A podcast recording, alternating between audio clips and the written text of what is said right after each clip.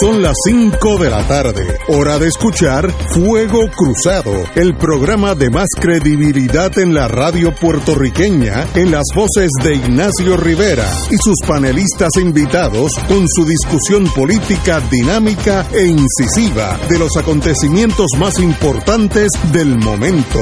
Fuego Cruzado comienza ahora. Al aire después de una pausa de 24 horas. Estamos aquí. Tenemos al doctor Cabanilla en línea y a Yello también en línea. Muy buenas tardes, distinguidos amigos. Saludos, buenas tardes. Buenas tardes a todos. El doctor Cabanilla, hay un montón de noticias del mundo suyo.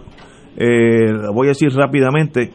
Estados Unidos rompe récord de contagios diarios con 91.295 ayer. 91.295, son casi 100.000.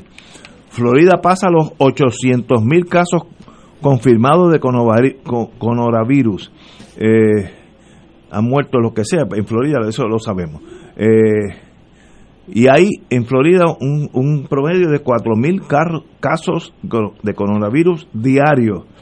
Eh, así que obviamente eh, la teoría de que eso iba a pasar pues no no está no está funcionando y eh, hay en Puerto Rico bajando el coronavirus a nivel nuestro que ahora vienen todos los candidatos los de los partidos principales han dicho que van a tener cierres de campaña que me imagino que usted puede decirnos algo si eso es bueno es malo es, es peligroso etcétera etcétera así que esa es la agenda usted me deja saber bueno, empezar por Estados Unidos, no no hay nada sorprendente en, cuanto a eso. Ya Fauci lo, había dicho que iba a ocurrir.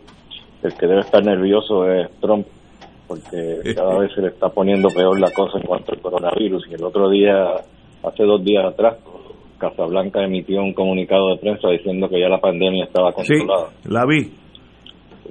Este individuo la verdad es que yo no sé cómo todavía está ahí, porque en cualquier otro sitio ya lo hubiesen sacado, pero de, todas, de todos modos, eh, lo otro que es importante en, ese respecto es que el, el stock market, el mercado se ha ido al piso también, se ha desplomado con la pandemia esta, lo cual tampoco es bueno para Trump, porque Trump depende mucho, se fija mucho en el mercado eh, porque él sabe que la economía es lo que realmente decide las elecciones. Eh, así es. Así que las cosas no, no, le están yendo muy bien.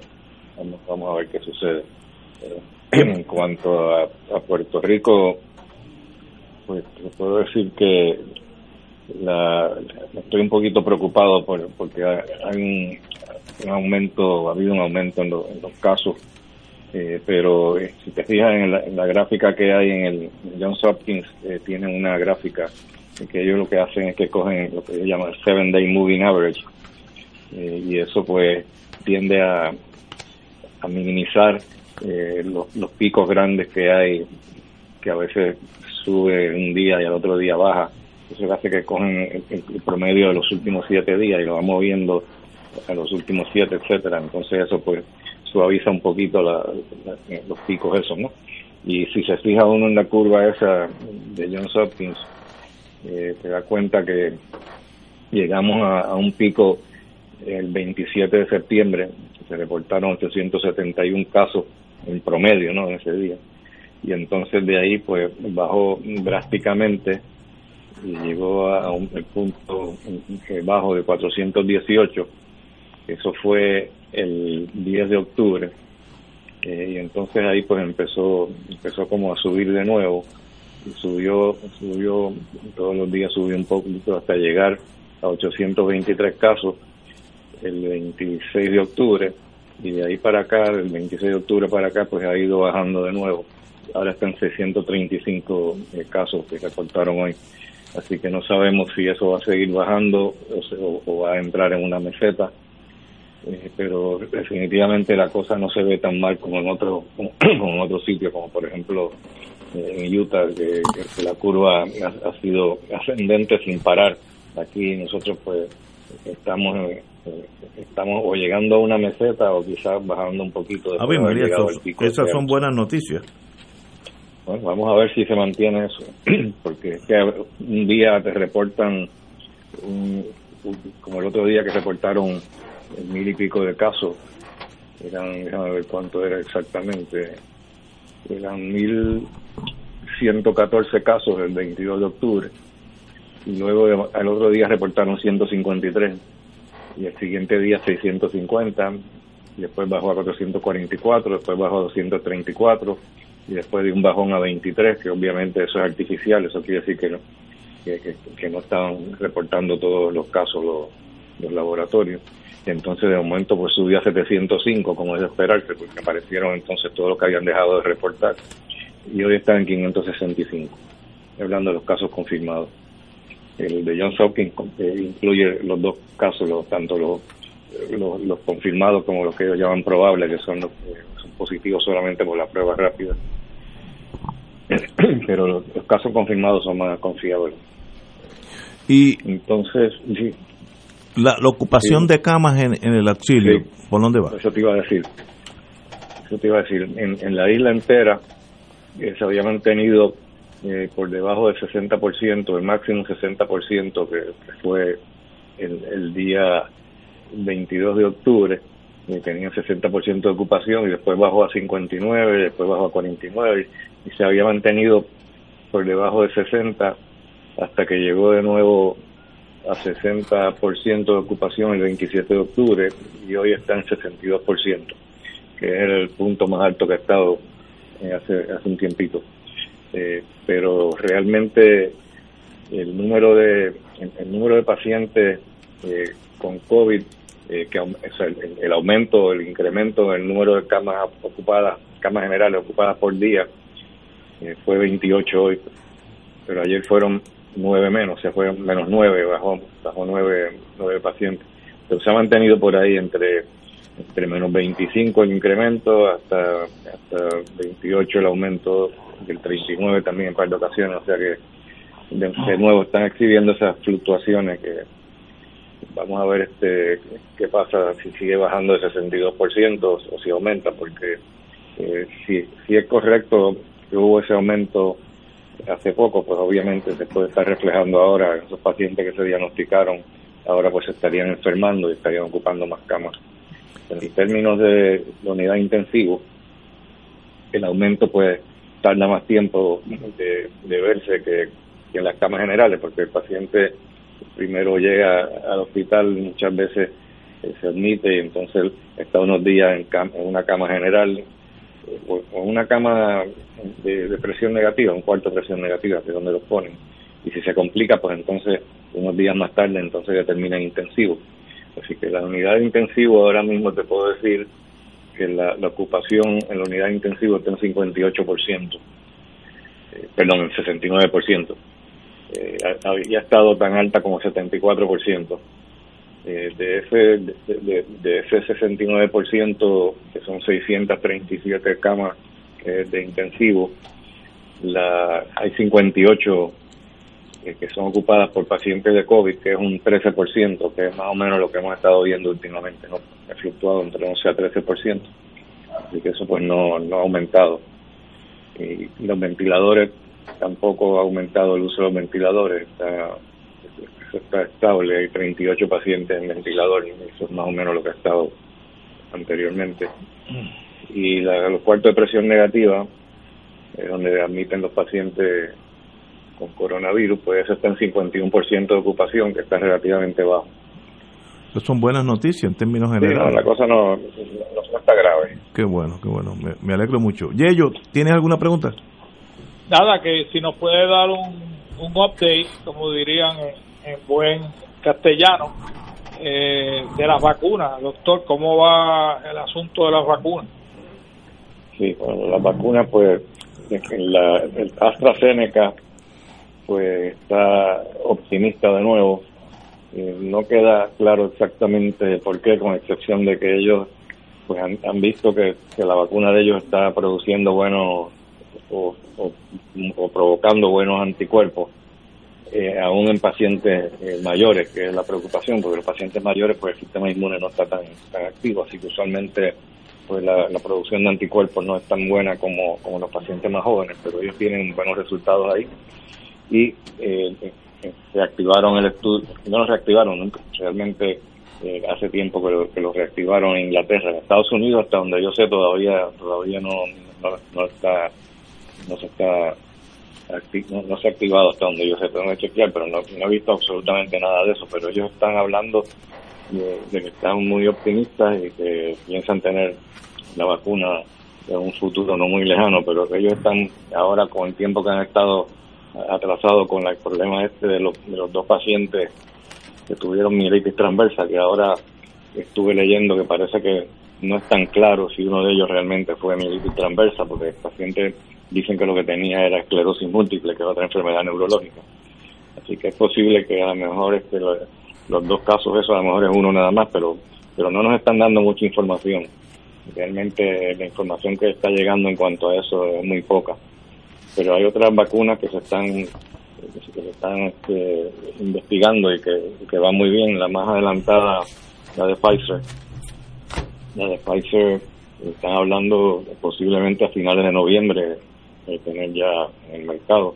Y, están también este contratando eh, con, con, una compañía en India eh, que produce que, produce esta que produce la vacuna en masa para, para poder este conseguir tener suficiente suficiente vacunas pero no obviamente una sola compañía no va a poder suplir las necesidades del mundo entero. Y tendrán que tendrán que ser varias vacunas ah, me dijeron el otro día que estuvo raro eso un médico amigo mío y yo no, he visto la noticia, pero me dijo que había leído que, en Puerto Rico eh, la Guardia Nacional había hecho unas declaraciones de que estaban preparándose para vacunar a los puertorriqueños. Eso salió en la prensa, sí. Y, pero que habían asegurado un millón de vacunas, eso no lo da para toda la población. Bueno, un millón no está tan mal. Una tercera parte empecemos por los viejos y pero pero debe haber un millón de viejos así pero de qué vacuna de qué vacuna están hablando si no hay vacuna todavía esa es la cosa esa es la cosa pero parece que se están preparando por si acaso la vacuna viene mañana. la, prueban o puede que esto sea también todo una movida de publicidad seguro. de, Trump. Debe estar haciendo lo mismo en otros estados en Estados Unidos así que debe ser, yo, yo imagino que es eso, pero de todas formas hay movimiento este, en ese sentido. Edgardo Román. Buenas tardes, doctor, compañero de, panel, saludos. Eh, acercando ambos temas, Estados Unidos y Puerto Rico, en el asunto de la incidencia del contagio del COVID, eh, es evidente que en Estados Unidos el asunto está fuera de control y aquí por la información que usted está dando eh, hay una situación superior en términos de, número de contagios, eh, de camas disponibles, etcétera. Eh, por tanto, uno pudiera pensar o sospechar eh, que hay un sector de la población norteamericana que pueda considerar venir a Puerto Rico, sobre todo cuando en el invierno, en diciembre, enero, febrero, incrementa tradicionalmente los vuelos, el número de personas que vienen a, Puerto Rico. Acabo de estar haciendo un ejercicio en mi celular inteligente encontré que, en diciembre hay pasajes a 77 dólares ida y vuelta desde Miami, es decir, que tampoco es que hay un problema de precio, eso podría facilitar ciertamente el volumen de pasajeros entre Estados Unidos y Puerto Rico. Eh, y la, la pregunta que, que, tengo que hacerle, ¿qué hay que hacer en el aeropuerto para evitar que un volumen eh, grande de turistas que vengan en época de invierno eh, no vengan acompañados con, con, el virus. ¿Hay algo que se pueda hacer en el aeropuerto o realmente las medidas son muy limitadas? Bueno, ya se había ordenado que tenían que venir con una prueba molecular negativa o si no se tenía que hacer la prueba aquí en Puerto Rico. Eso yo sinceramente no creo que se está implementando. Yo creo que, no te puedo decir con seguridad, pero yo no creo que que, realmente estén limitando la entrada eh, si, no viene con una prueba, porque si no viene con una prueba, entonces tú dices, sí, me la voy a hacer y después, ¿qué seguimiento le dan ellos a eso? Yo no sé. Así que eso, eso sí es un motivo de preocupación, no solamente por el COVID, por los viajes baratos, que, ya de por sí han habido vuelos hasta de 11 dólares a Nueva York en estos días. entonces, eh, pues toda esa gente que viene, pues no solamente puede traer el COVID, sino que van a traer la influenza también. Ya, la, ya la, la, época de la epidemia de influenza pues empieza para, para este tiempo. Y por eso es que es tan importante que todos nos vacunemos contra la influenza para evitar lo que llaman los, americanos llaman twindemic que es la que te da dos. que, que tienes dos epidemias a la misma vez. Y si te da dos veces o sea si te da influenza a la misma vez que, que covid que puede que puede pasar y que ha pasado wow pues entonces después se pueden poner la cosa más, más seria todos todos nos debemos vacunar Wow, doctor, como siempre, nos hablamos el lunes. Espero que las noticias sean tan buenas como hoy. Así que, sí, diga usted, Yello. Yo leí en el periódico, creo que fue hoy, ayer, doctor, de que en Puerto Rico ahora están disponibles una serie de pruebas que están en 15 minutos. Eh, ¿Cuán cierto es eso en términos de volumen? Pues sí, existe, existen varias, varias pruebas que llamamos pruebas rápidas moleculares, porque antes llamábamos pruebas rápidas solamente las pruebas de sangre, pero ahora existen también pruebas rápidas moleculares que, del que, se hacen de la nariz y que pueden estar listas tan rápido como 13 minutos. Eh, el problema es que precisamente estoy estoy leyendo de eso porque aquí en Puerto Rico pues ya tenemos una que se llama se llama ID Now y esa prueba eh, está lista en 13 minutos, pero tiene el problema que es la que se estaba haciendo en la Casa Blanca. Y yo no sé si el problema ha sido uno motivado por la política o qué, pero la cuestión es que en New York University estudiaron la prueba y dijeron que la mitad de las veces estaba incorrecto el resultado cuando era negativo. Pero entonces ahí se formó una polémica bien grande y la compañía alega que, eran pacientes que tenían una carga viral sumamente baja y que los habían escogido a propósito para que saliera mal la, prueba. Es una prueba de Abbott. Así que hay una controversia grandísima. Abbott dice que si se hace, si se hace bien la prueba y se transporta en el medio adecuado, porque antes se podía poner también un diluyente, pero ahora exigen que se mande el hisopo, el, como el Q-tip ese que se usa, que lo manden y que se haga la prueba en una hora o menos de haberlo recibido y que con eso, si se hace de esa forma, ellos alegan que los resultados son extraordinariamente buenos. Eh, pero la, controversia existe todavía. en este momento, en el auxilio mutuo, solamente se le está haciendo esa prueba a los pacientes que están sintomáticos, porque son los que, más probable van a dar eh, positivo. Si se lo hace a personas que no tienen síntomas y te da negativo, pues entonces uno se queda con la duda si realmente es un falso negativo. Mientras que los que están sintomáticos y tienen un, cuadro clínico clásico de COVID-19 y te sale negativa la prueba, pues entonces tú haces la prueba molecular clásica, que es mucho más sensitiva supuestamente. Así que esa es la situación con, con, esa prueba rápida en particular, pero hay otras, eh, pero en Puerto Rico la que entiendo que tienen ahora el ID Now, y que el Departamento de Salud también va a estar repartiéndolas. Parece que Trump compró una cantidad de esas pruebas y como te dije la que estaba usando en, Casablanca y, y, que, que, Trump hizo una vez una conferencia de prensa donde habló maravillas de las pruebas. pero yo no sé si es que lo han politizado o es que Trump tiene el toque de mida al revés, ¿no? De todo lo que él hace ya tú sabes que le sale al revés. La, la, otra pregunta, doctor, es el costo de esas pruebas que vi que se podían ahora hacer sin orden médica, ¿lo están cubriendo los, planes o, cuál es el costo si hay que pagar?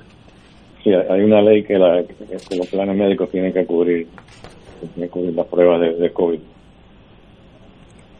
La, y la prueba esa nueva, el ID que es la prueba molecular rápida, se supone, y no sé si es verdad o no, pero se supone que sea más barato porque toma menos tiempo de personal. Wow. Bueno, doctor, como siempre, nos hablamos el lunes, espero que sigan las buenas noticias y que un día de esto nos sorprenda, digo que ya usted tiene allí un, medio millón de vacunas para todos nosotros. Así que ese, ese día el, el, el programa lo vamos a hacer desde su oficina para que, nos vacune de una vez. Muchas gracias, doctor, como siempre. Muy agradecido, distinguido amigo. Señores, tenemos que ir a una pausa, amigos. Esto es Fuego Cruzado por Radio Paz 810 AM. Puerto Rico es un país con gente que defiende su nacionalidad, que ama su idioma, su cultura, su identidad y que por sobre todo nos sentimos orgullosas de lo que somos, puertorriqueñas siempre. En el plebiscito, vota no. Auspicia Juan Dalmau. Beneficiario de Medicare. Con Triple S Advantage, tu tarjeta de plan médico también te servirá para pagar tu compra. Con hasta 1,500 dólares al año. Oriéntate y únete hoy llamando al 1844-777-0120. Lunes a domingo, 8 a.m. a 8 p.m. 375 dólares cada tres meses. Aplicar restricciones. Triple S Advantage es una organización de cuidado coordinado y de proveedores preferidos con un contrato con Medicare. La afiliación a Triple S Advantage depende de la renovación del contrato. Fuego Cruzado está contigo en todo Puerto Rico. San Juanero, soy Miguel Romero. La gente de San Juan a diario me pregunta, ¿qué va a pasar después de noviembre? Mi respuesta es clara, seguridad para tu familia, una ciudad limpia e iluminada, calles reparadas, parques bien mantenidos y que aprovechemos nuestra fortaleza para crear empleos. Todo eso se logra trabajando. Yo lo tengo claro. Yo voy a hacer el trabajo. Y tú el 3 de noviembre eliges brillar. Juntos haremos realidad el nuevo San Juan. Auspiciado por Comité Miguel Romero. Concluye la jornada electoral y Fuego Cruzado te ofrece la cobertura más completa de los incidentes ese martes 3 de noviembre. Los resultados según se producen y la proyección de los vencedores antes que nadie. Intégrate al equipo de Ignacio Rivera y nuestro panel de expertos analistas y recibe la información más fidedigna el día de las elecciones. Elecciones 2020, martes 3 de noviembre, 3 de la tarde en adelante por Radio Paz 810 AM y la cadena de Fuego Cruzado, con la perspectiva más certera del ambiente electoral nacional y en los Estados Unidos, con el auspicio de Jeep. La aventura continúa. El próximo segmento es auspiciado por MMM Caminemos Juntos.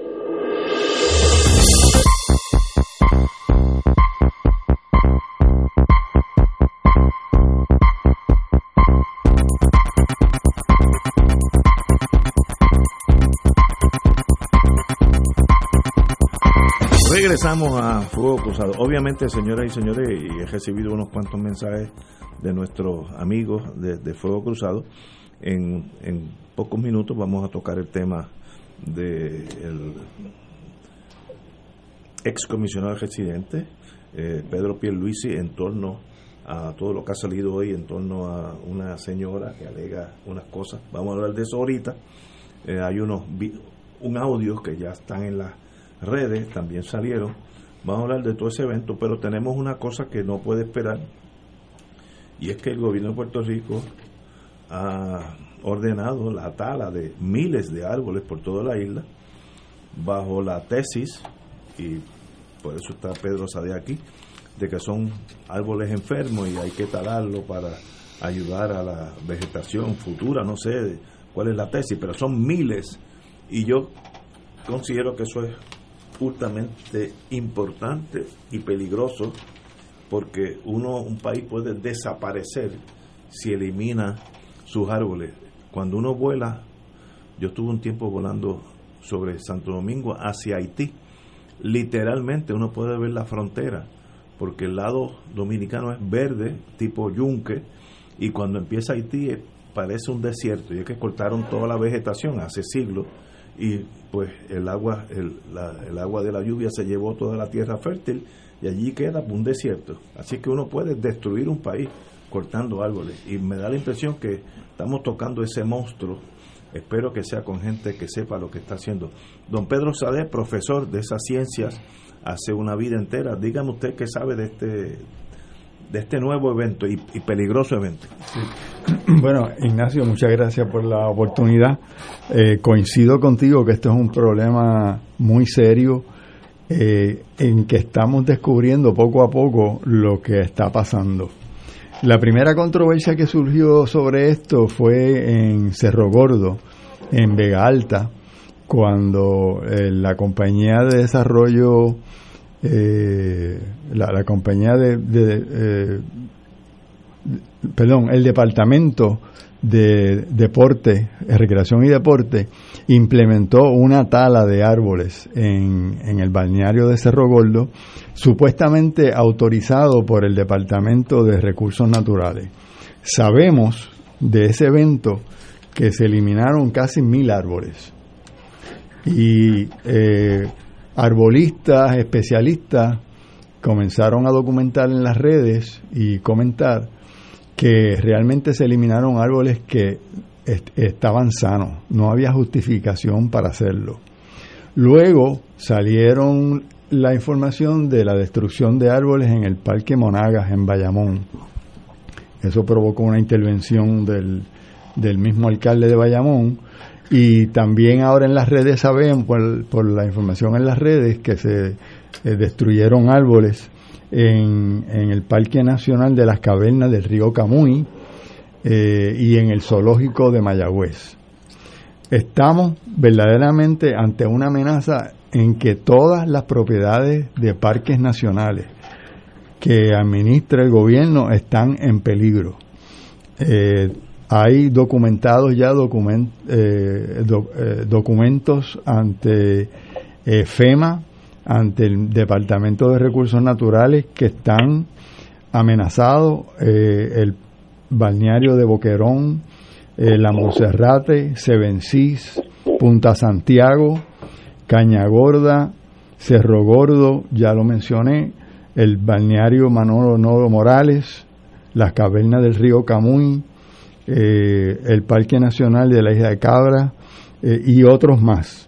Eh, el parque de, de Son Bay también. Así que lo primero que quiero mencionar es invitar a los ciudadanos en todos esos lugares que estén pendientes y que activamente ejerzan su derecho de expresión, ejerzan su derecho ciudadano para eh, impedir este daño a los árboles. ¿De dónde es que surge esto? En parte viene por la asignación de fondos federales. Aquí hay una serie de compañías norteamericanas que eh, desde María han estado eh, activas en Puerto Rico con la colaboración de compañías de Puerto Rico, una de ellas, por cierto, de dos ex secretarios de Recursos Naturales, uno de ellos Daniel Kercado, la empresa con Quantum Consulting Group, y la otra Ecostalia, consultores ambientales del ex secretario también Javier Vélez Arroyo. Eh, estas, estas dos empresas están colaborando con esta, este proceso de destrucción de árboles. Tenemos eh, evidencia de uno de los inventarios que el Departamento de Recursos Naturales autorizó en el, en el Cerro Gordo y como dije terminaron eliminando casi mil árboles. Eh, falta información sobre los otros parques nacionales, sobre las otras áreas de acampar, pero también de los documentos que tenemos de FEMA están planteados en, en Monaga eh, eh, miles de árboles también para eliminarse, mil árboles en el Parque Monaga y aproximadamente mil yardas cúbicas de escombros vegetales. Pero toda esta locura, para ¿con qué propósito? ¿Es que esos árboles se van a caer solos, están enfermos? ¿Cuál es, bueno, ¿cuál es la, eh, ahí está el problema. Puede ser que producto de María usted tenga un árbol que represente algún peligro alguna rama, correcto, pero eso es eh, situaciones específicas y limitadas. Aquí lo que estamos viendo es una destrucción a mansalva. Y lo que sospechamos es que como aquí hay unos fondos federales para pagar esta destrucción, pues entonces hay un, un incentivo para este, e, eliminarlos. Eh, eh, las personas que quieran unirse a un esfuerzo para expresarse en contra de esto pueden entrar a la página Facebook de Ciudadanos del Carso y allí pueden encontrar una carta tipo Change.org en que pueden suscribirla. Se ha sometido peticiones a la agencia de gobierno, a la misma FEMA, se ha escrito para que intervenga en cuanto a esto.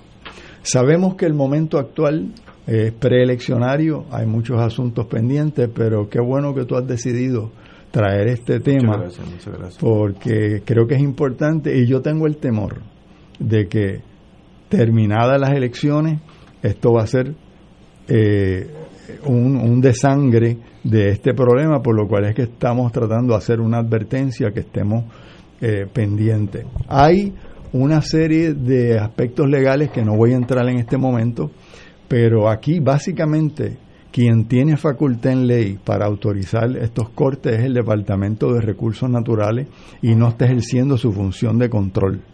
Aquí hubo una delegación del Departamento de Recursos Naturales al Departamento de Recreación y Deporte eh, y esa delegación, como se ha hecho, es ilegal. Hay dos casos pendientes en el tribunal, específicamente en el tribunal de primera instancia de, de Bayamón, eh, pero pues en lo que eso se resuelve, pues no podemos permitir que esta, esta, esta tala eh, indiscriminada eh, se haga.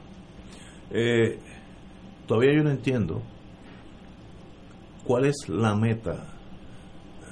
Voy a partir de la premisa que esa gente no están demente, pero si no están demente, entonces, ¿qué buscan? ¿Dinero para recoger los escombros? ¿Un dinerito? ¿Unos contratitos?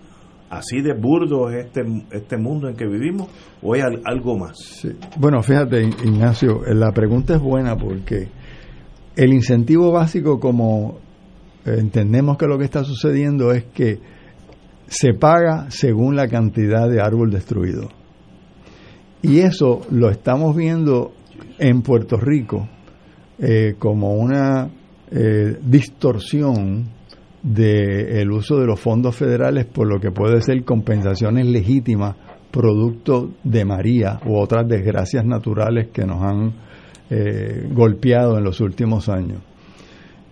Y creo que hay un paralelo con esto que está pasando con lo de los árboles, con situaciones como la privatización de la autoridad eléctrica, que el contrato de Luma es un contrato de privatización porque hay un gran incentivo de fondos federales. Hay también un gran incentivo para continuar usando combustibles fósiles como petróleo y gas natural en vez de movernos a energías renovables porque es más eficiente, no más eficiente, es más atractivo a base de los fondos federales que hay desviarnos en vez de energía renovable a estas otras eh, tipos de energía. Así que veo un paralelo en términos de la distorsión y el abuso que el, el, el uso de fondos federales puede traer a Puerto Rico. Y esta es la situación que estamos enfrentando en cuanto a lo de los árboles. De verdad que raya en lo increíble, compañero. Bueno, yo quiero comenzar señalando, primero que agradezco a Pedro que me conozco hace tantas décadas, que, traiga la voz de alerta sobre este asunto al programa.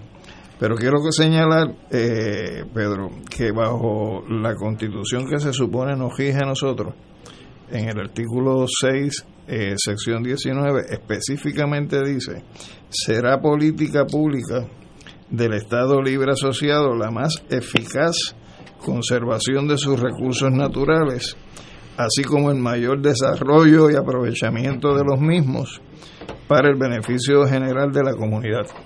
Ciertamente esta política que se ha venido siguiendo con la complicidad de agencias eh, del propio gobierno y de la participación de exfuncionarios que cuando ocuparon su posición en esas agencias estaban llamados a cumplir con esa política pública, lo menos que uno puede decir es que es una pura canallada. Y es una canallada porque se está atentando contra el país y se está atentando contra las generaciones que vengan eh, posteriormente.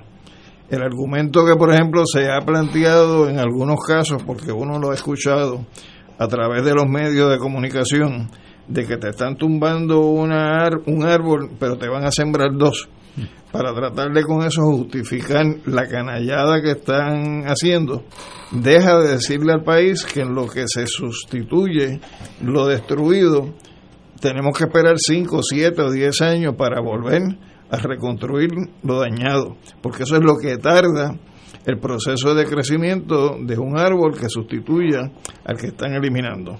Y si nos vamos a lo que son las palmas de coco, que fue la primera gran eh, masacre de árboles que se hizo en el balneario de Cerro Gordo, con las palmas de coco, las palmas de coco tardan siete años en alcanzar el máximo de altitud y de desarrollo desde el punto de vista de, de árbol, ¿no?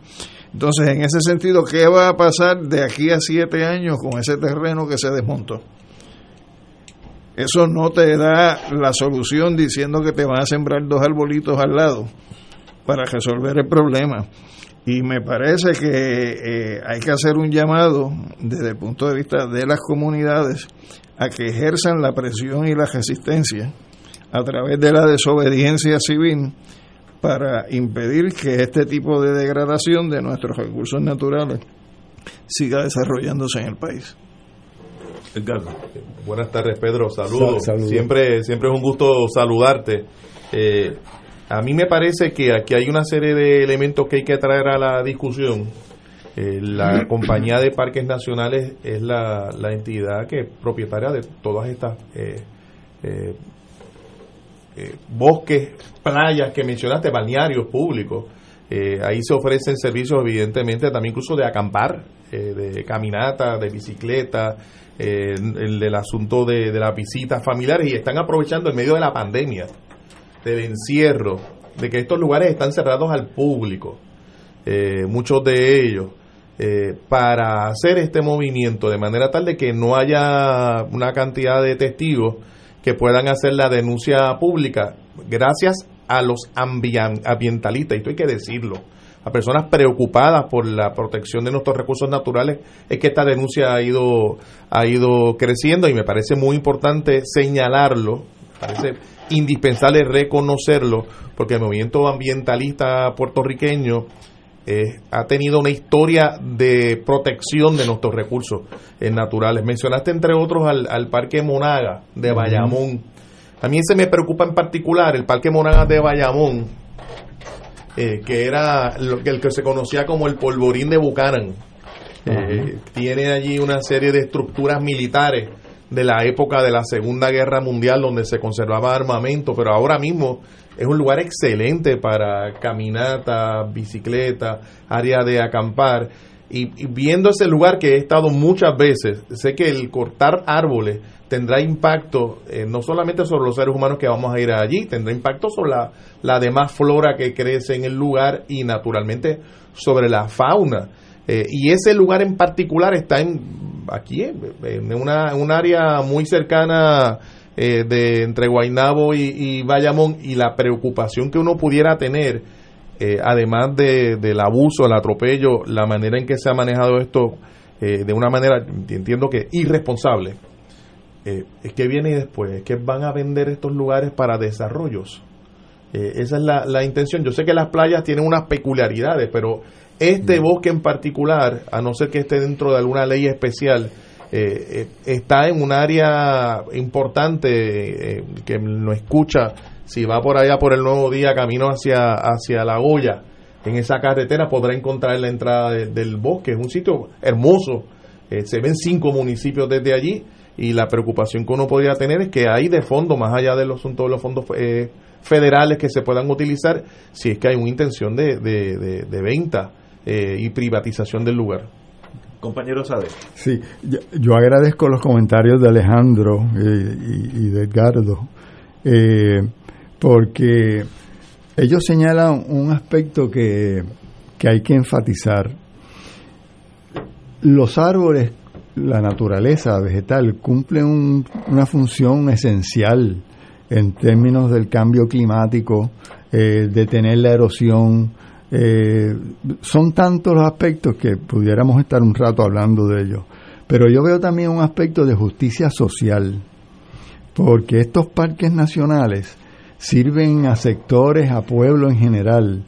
El menoscabarlos, afectarlos, en cierta medida es afectar el derecho del pueblo a ese, a ese disfrute. Así que veo un aspecto de justicia social, de valía natural Y también creo que de violencia a, a lo que creo que en Puerto Rico tenemos un consenso social de protección a, a los parques, a las playas, a los árboles. Así que esto es en cierta medida una violación a esos acuerdos y ciertamente Alejandro tiene razón cuando señala que la misma constitución décadas atrás recogió esto. Así que este lo que resta por decir con el tiempo que nos queda es eh, invitar a la ciudadanía que afirmativamente defienda estas áreas, defienda e impida eh, estos cortes de árboles. Y qué triste que en el tinglado corporativo que busca enriquecerse con esta, con esta desgracia, tengamos dos ex secretarios de recursos naturales. Pero en esas estamos. Gracias por la oportunidad. Gracias. Eh, tenemos que ir a una pausa. Eh, dejamos a Yello, este, pero Yello comprende, fue un buen militar y sabe seguir No hay problema, no hay problema. Nos traiciona el tiempo, Yello. Vamos a una pausa, amigos. Esto es Fuego Cruzado por Radio Paz 810 AM. Beneficiario de Medicare, con Triple S Advantage, tu tarjeta de plan médico también te servirá para pagar tu compra, con hasta 1.500 dólares al año. Oriéntate y únete hoy llamando al 1844-777-0120, lunes a domingo, 8 a.m. a 8 p.m. 375 dólares cada tres meses. Aplican restricciones. Triple S Advantage es una organización de cuidado coordinado y de proveedores preferidos con un contrato con Medicare. La afiliación a Triple S Advantage depende de la renovación del contrato. El momento histórico que nosotros enfrentamos es uno que ha colocado en nuevas generaciones la oportunidad de construir un Puerto Rico distinto. Nosotros heredamos las decisiones que tomaron nuestros abuelos, los que tomaron nuestros papás. Pero en este momento la oportunidad de que una nueva generación se levante en sus pies y reclame que es su turno y le imprima su propia identidad lo que puede ser una patria nueva, eso para mí es suficiente inspiración para seguir adelante.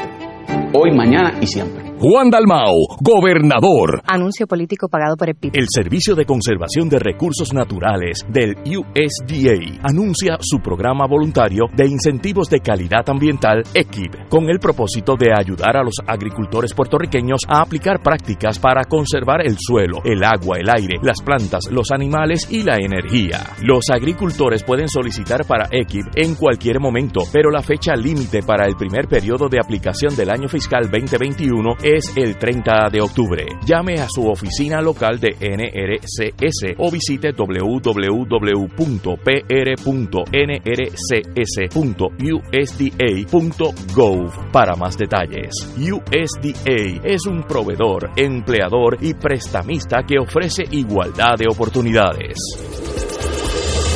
Fuego Cruzado está contigo en todo Puerto Rico. San Juanero, soy Miguel Romero. La gente en San Juan a diario me pregunta, ¿y qué vamos a hacer con esta pandemia? Yo les contesto, trabajar para juntos manejar el COVID, apoyarte a ti y a tu familia para que se mantengan seguros, que tengamos más opciones para la educación de nuestros hijos y proteger la salud de nuestros adultos mayores. Para lograrlo hay que trabajar, lo tengo claro. Yo voy a hacer el trabajo y tú eliges brillar con tu voto el 3 de noviembre. Juntos haremos realidad el nuevo San Juan. Auspiciado por Comité Miguel Romero. La tecnología avanzada al cuidado de su salud tiene un nombre. Advanced Imaging Interventional Center. Siempre con innovadores servicios en radiología diagnóstica y un personal certificado brindándole confiabilidad con resultados más certeros en todas sus pruebas. Ofrecemos MRI, tomografía computadorizada, angiografía digital, neuroradiología, sonografía y ahora con nuestro nuevo servicio avanzado de PET-CT para pruebas de alta eficiencia. Advanced Imaging, edificio Arturo Cadilla, Centro Médico San Pablo Bayamón, 269-2442. Y ahora continúa Fuego Cruzado.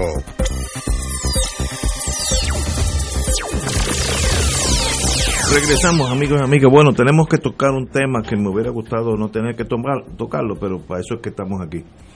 En la mañana de hoy yo me enteré por la radio, Radio Isla para ser más exacto, que había una declaración jurada de una señora llamada Yolanda Sánchez Pagán, extensísima la declaración jurada. Eh, no, espérate. Añade como 10, 20 fotografías donde vemos al señor eh, Pedro Pierluisi haciendo ejercicio con en, en este, obviamente, un, un gimnasio de primera clase. Y entonces ella, la señora Sánchez Pagán, indica que tuvo problemas de acoso sexual del señor Pierluisi hacia ella por varias formas. Yo al principio, tempranito en la mañana, no le hice caso de chiste, pues me dije a un compañero que me mandó el mensaje, bueno, y, el domingo vas a- te vas a enterar que, que Charlie Delgado recibe dinero de Maduro. Lo di como parte del show, del circo, de antes de una elección. Pero cambié en dirección, en aviación sería 180 grados, cuando oí eh, dos comunicaciones telefónicas que la señora Sánchez Pagán eh, hace pública, donde el señor Pierluisi pues está para mí un poco bebido y está pues eh, no, no quiero ser lo más fino posible, pues dejándole saber que él necesita que la llame, que no se visita, o sea, algo por el estilo, eh, algo de mal gusto, eh, pero que él no va a tomar represalias, algo así. Me estuvieron tan mal que apenas la pude eh, oír con, con detalle porque me emocioné mucho porque esto es muy serio. Y respectivamente, si hubiera o no elección. La elección, pues, es otra cosa que le puede complicar o no complicar, pero y respectivamente de eso, nadie en el mundo puede usar su fuerza social, económica, de prestigio, para abusar del más pequeño. Eso no se puede hacer. Y me dio la impresión que había algo de, eh, esa fuerza que tiene el que está arriba con los que están abajo, que pues a ella le conviene, entre comillas, eh, pues contestarle, etcétera, etcétera. Muy mal hecho por el señor Pierluisi y tenemos que eh, entender, y estoy siendo ahora, se me hace hasta difícil ser analítico sin pasiones, pero eso cuesta votos, eso positivo no es. Vamos a ser, vamos a ser francos. Bueno para la campaña de Pierluisi, eso no es. Y es malo para, la- para él como persona, eh, porque es un retrato de él. Eh, tal vez yo me equivoque, pero no sé. Pero Yeyo, usted que está eh, en la línea, dígame usted. Mira, eh, Ignacio, es, una situación muy delicada y muy sensitiva, ¿no? Y yo creo que eh, Pierluisi le debe una explicación al pueblo y después a su partido, porque obviamente eh, ocultó información. La otra pregunta que se tienen que hacer, yo creo que es lo- los electores, cada cual en su en su intimidad, cuán importante para ellos son este tipo de actuación candidatos. Y digo esto porque tenemos que ver qué sucedió en Estados Unidos. Y yo sé que nuestra sociedad puertorriqueña es un poco diferente y contrasta quizás en, muchas maneras con la de Estados Unidos, los 50 estados, pero allá el presidente que está sentado en Casa Blanca durante su campaña política no una acusación, salieron un sinnúmero de denuncias, incluyendo ultrajes ¿no? Y demandas. Y aún así, el elector, los valores de cada elector son importantes en la, en la decisión que, que toman si votan por una persona así o no. En el caso de Trump, decidieron votar a favor de él, incluyendo mujeres, muchas mujeres que yo me cuestionaba, eh, ¿y cómo es que tú puedes votar después que han habido estas revelaciones con un bambalán como ese? Lo mismo sucedió en el, y estoy dando un poquito de trasfondo, lo mismo sucedió con el juez Cábana. El juez Cábana eh, afrontó básicamente una denuncia similar y pasó juicio por el Senado y lo confirmaron. O sea, volvemos a los valores de la sociedad y los valores de cada elector con relación a este a estos incidentes. Así que en eso es que básicamente va a, a pesar en la elección de Pierluisi los valores de cada elector del PNP. Yo estoy seguro que perderá electores, pero también habrán otros que no le creen a la señora, como no le creyeron muchos republicanos en, en, en, Estados Unidos a Trump y muchos senadores no le creyeron a Cábana, a, a a, la, la, la- a la profesora que denunció lo- la- las actuaciones de- del señor Cámara. Y ya hemos tenido anteriormente un sinnúmero de actuaciones. Por ejemplo, al senador de, de Minnesota le causó, le, le- le- le- perdió el escaño, tuvo que renunciar.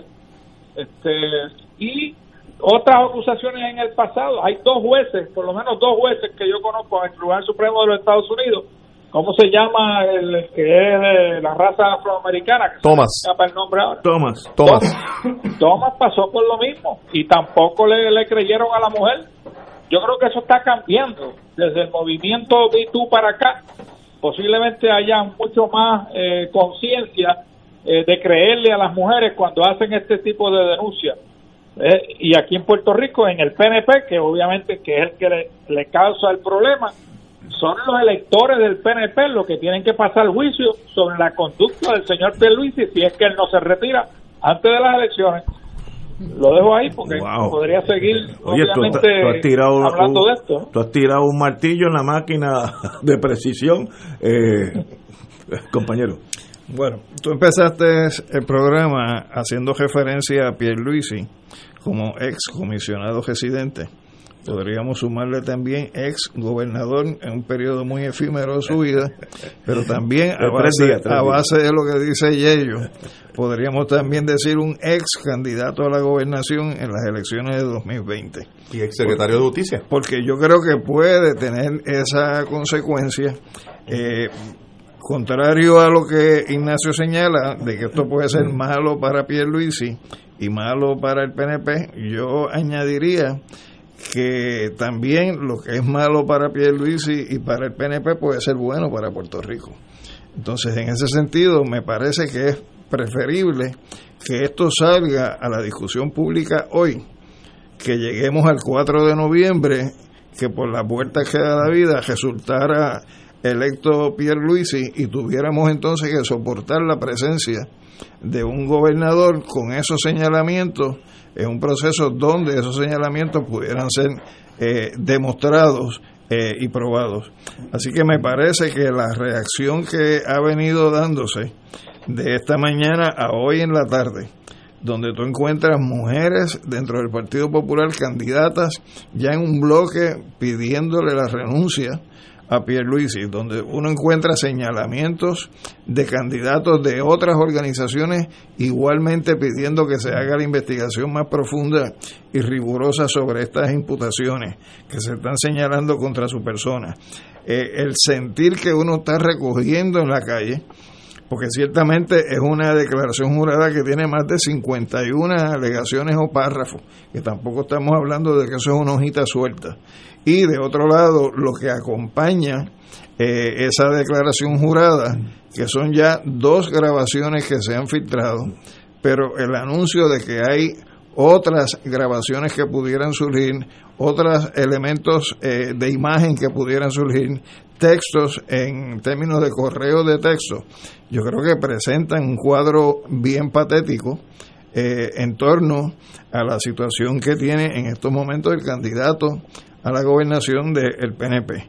Y me parece que estas próximas 76 horas eh, pueden ser eh, determinantes en una de dos vías, o la que señala Yello, de que por la presión tenga que tomar una decisión histórica él como candidato a la gobernación, o sencillamente que la prueba que se produzca sea tan y tan demoledora que sencillamente pierda las elecciones si era que tenía alguna posibilidad de ganarla. Tenía y, como y como tú eres buen apostador y tú dices que siempre sales bien en las apuestas en el marco de las elecciones, yo te preguntaría No, a ti en este momento. cuánto estás poniendo en la mesa de apuestas por Pierluisi. Nada, en este momento cero. Es más, recogí dos o tres apuestas que estaban en el aire. No, no, esto es- el que diga que esto no hace daño, pues, pues, pues no, no conoce la vida. Esto hace daño. Eh, ah, que con todo eso gane, bueno, eso lo veremos, pero la- estas elecciones, para mí, apostador, estaban bastante parejas. Te levantaste de la mesa ya. Sí, no, yo me levanté y no dije, no, recogí las apuestas. Estaban bastante pegadas entre Charlie, no estoy hablando de San Juan, no estoy hablando de la comisionada residente, eh, Charlie y Pierluisi estaban bastante parejas. Si a eso tú le descuentas unos votos por este asunto, este affair, tal vez esa no es la palabra, porque tiene que ver algo con esto, así que por este asunto, pues te pones a per- te expones a perder las elecciones. ¿Te acuerdas que el Gary Hart en Monkey Business en Estados Unidos, por una sangana así, eh, se, se acabó él como candidato? Así que estas cosas no son serias. Y yo, como me gusta ser medio detective, me da la impresión que hay otras cosas más grabadas ya. Y que ese es el tiro de gracia para domingo. Yo, eh, y pueden Sí, domingo. Así que, eh, pero Pierluisi tiene que salir para adelante y jugársela. Diga usted lo que piense, lo que fue, lo que pasó, lo que sea, porque el silencio también es incriminador. Edgar. Sí, a mí me parece que, que el nombre de, de este evento hay que ponerlo conforme a lo que tenemos de frente y se trata de una denuncia de acoso sexual. Eh, más que un incidente aislado, es una denuncia de acoso sexual. La, gracias a los medios, la declaración jurada que se ha circulado, todo el mundo la ha podido leer, no es una, no es una declaración jurada estereotipada, eh, tiene 52 párrafos, eh, tiene algún nivel de detalle, es una... Un montón de fotos. Claro, y, y, y- y vino acompañada de fotos, de textos y de grabaciones de voz. Eh, y en la declaración jurada específicamente se dice, dice esta dama, que Pedro Pierluisi, como su amigo Roberto Cacho, empezaron a acosarme sexualmente y a explotarme laboralmente. Son expresiones de la, de la misma declaración y la misma declaración dice que Pedro Pierluisi le hizo saber que le gustaba como mujer y que quería tener relaciones sexuales con ella eh, y que ella la, rechazó y luego dice que hubo incidentes de represalia ante la negativa de esta dama ante los acercamientos o el hostigamiento sexual recibido en una relación de subordinación, es verdad, una relación contractual, pero ella era la parte más débil de ese contrato, eh, no, no hay duda. Eh, yo creo que se trata de un asunto muy serio. Eh, anticipo, como señala Ignacio, que podrán venir más fotos, podrán venir más mensajes, podrán venir más textos. Eh, aquí hay una denuncia también de otras personas que intervinieron en el asunto y menciona específicamente al señor Héctor Marcano y al licenciado Guillermo. Están mencionadas en la declaración jurada que ustedes pueden leer en su casa eh, y ciertamente lo que corresponde en este momento en donde ya la parte que denuncia hizo una expresión, la hizo bajo juramento, le corresponde entonces a la otra parte expresar con el mismo detalle. Y bajo juramento. Y bueno, y si es posible bajo juramento, cuál es su percepción de la, del asunto. Y a los electores les corresponde valorar, evaluar, tomar una determinación tan pronto como este sábado, porque este sábado hay elecciones, Ah, hay voto adelantado. Ya empiezan a votar. Ya, ya hay voto adelantado, ya hay unas personas votando por correo. Eh. Y naturalmente el martes en la, en la, en la elección eh, general. ¿Qué vendrá? Lo vamos a estar sabiendo un poco más adelante, pero ciertamente el olfato le hace saber a uno que esto viene acompañado Pero- de una reclamación judicial. Pero ahí el detalle que yo te digo, que sea bajo juramento, tiene una importancia mayor. Primero porque es abogado, así que no puede partir de la ignorancia de cuáles son las consecuencias de mentir bajo juramento. Y en ese sentido, si la señora hizo una declaración bajo juramento con una serie de señalamientos, no puede ser entonces un comunicado de prensa o No. una conferencia de prensa como expresión liviana para controvertir los hechos que ahí se plantean. Tenemos que ir a una pausa y regresamos con Fuego Cruzado. Esto es Fuego Cruzado por Radio Paz 810 AM. Puedes votar por nosotros haciendo una cruz bajo la insignia del PIB. O si eres de otro partido, con una cruz bajo tu insignia y una cruz al lado de Denis Márquez, representante, y otra al lado de María de Lourdes Santiago, senadora. Los legisladores del PIB hacen falta. Auspicia. Fuego Cruzado está contigo en todo Puerto Rico. Oye, hay que tener los ojos bien abiertos. Hay planes dando información confusa sobre el beneficio de tarjetas. Por eso queremos darte los datos de una manera clara para que estés bien orientado. Cuando hablan de reportar los fondos de la tarjeta, eso solo aplica a unas cubiertas que te dan dinero en efectivo. Pero con la MMM FlexiCard tienes 16 cubiertas donde los fondos no cuentan como ingresos. Que no te metas miedo. MMM, el plan que cuida tu salud y tu bolsillo. El municipio de Carolina quiere que te protejas y que estés alerta para evitar el contagio al COVID-19. Evita las multitudes y las reuniones con personas que no viven contigo. Establece seis pies de distancia de otras personas. Cubre tu nariz y boca con una mascarilla cuando estés fuera de casa. Lávate las manos con agua y jabón y desinfecta las áreas que tocas con frecuencia. Llama a la línea confidencial de ayuda a ciudadanos positivos de Carolina al 787-701-0995. Porque te queremos saludable, edúcate, protégete y evita el contagio. Autorizado por la Oficina del Contralor Electoral. Aquí la llama se enciende cada tarde a las 5 porque escuchas Radio Paz 810 AM, WKBM San Juan y retransmite en diferido WOROFM Corozal San Juan, la Casa de Fuego Cruzado, el programa de más credibilidad en la radio puertorriqueña.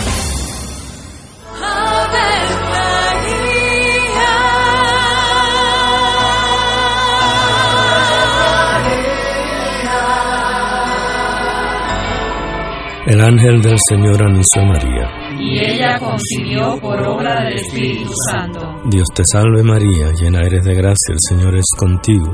Bendita tú eres entre todas las mujeres, y bendito es el fruto de tu vientre Jesús. Santa María, Madre de Dios, ruega por nosotros pecadores, ahora y en la hora de nuestra muerte. Amén. He aquí la esclava del Señor. Hágase en mí según tu palabra. Dios te salve María, llena eres de gracia, el Señor es contigo. Bendita tú eres entre todas las mujeres y bendito es el fruto de tu vientre Jesús. Santa María, Madre de Dios, ruega por nosotros pecadores, ahora y en la hora de nuestra muerte. Amén. Y el Verbo se hizo carne. Y habitó entre nosotros. Dios te salve María, llena eres de gracia, el Señor es contigo.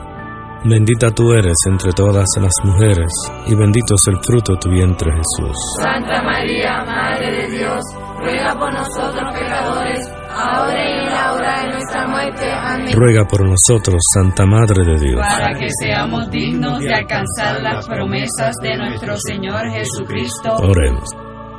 Derrama, Señor, tu gracia sobre nosotros, que por el anuncio del ángel hemos conocido la encarnación de tu Hijo, para que lleguemos por su pasión y su cruz a la gloria de la resurrección, por Jesucristo nuestro Señor. Amén. Gloria al Padre, al Hijo y al Espíritu Santo. Como era en un principio, ahora y siempre, por los siglos de los siglos. Amén. Los rotarios se preguntan antes de actuar, ¿es la verdad? ¿Es equitativo para todos los interesados? ¿Creará buena voluntad y mejores amistades? ¿Será beneficioso para todos los interesados? Mensaje del Club Rotario de Río Piedras. Y ahora continúa Fuego Cruzado.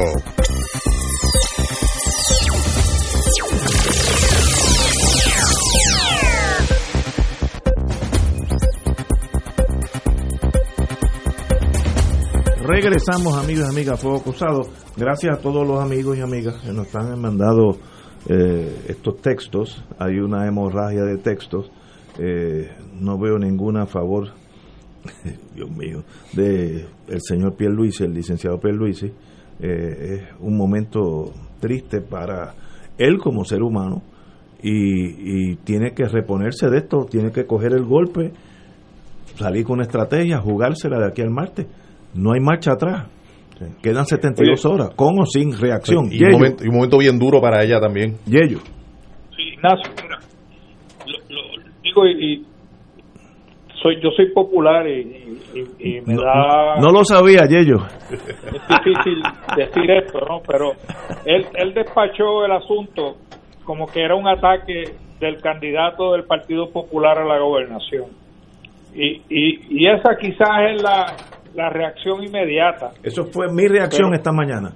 Claro, pero digo, yo no yo no leí la declaración jurada completa, leí quizás la primera página y la segunda página, pero escuché a los compañeros que esto es una declaración jurada extensa y, y con y, y acompañada de fotografías y de, y de y de audio. Así que esto es un asunto ha tomado otra dimensión que no es política. O sea, ya él tiene, independientemente si esto se lo ideó el Partido Popular o cualquier otro partido, él tiene que responder porque la acusación y la denuncia es seria y está bien sustanciada, ¿no? supuestamente. Así que no no puede despacharlo con que decir que esto fue un ataque del, Partido Popular de última hora. Yo no sé, digo, daría, daría, yo no conozco, quizás los compañeros lo conocen, quién fue el que juramentó la, la, declaración jurada, el notario. Aquí está. Sería interesante saber quién fue. Aquí está. Gabriel Vázquez eh, Segarra. No, no lo conozco. Eh, hay, un dato adicional, eh, y ello, que yo creo que es importante eh, enmarcarlo dentro de lo que se está discutiendo aquí, que es que eh, ella hizo unas gestiones a través de un productor de programas donde fue a llevarle la situación y aparentemente este productor de programas lo que hizo es que entonces llama eh, al licenciado Andrés Guillermán, que está enlazado por relaciones de parentesco eh, a través de su esposa con este candidato.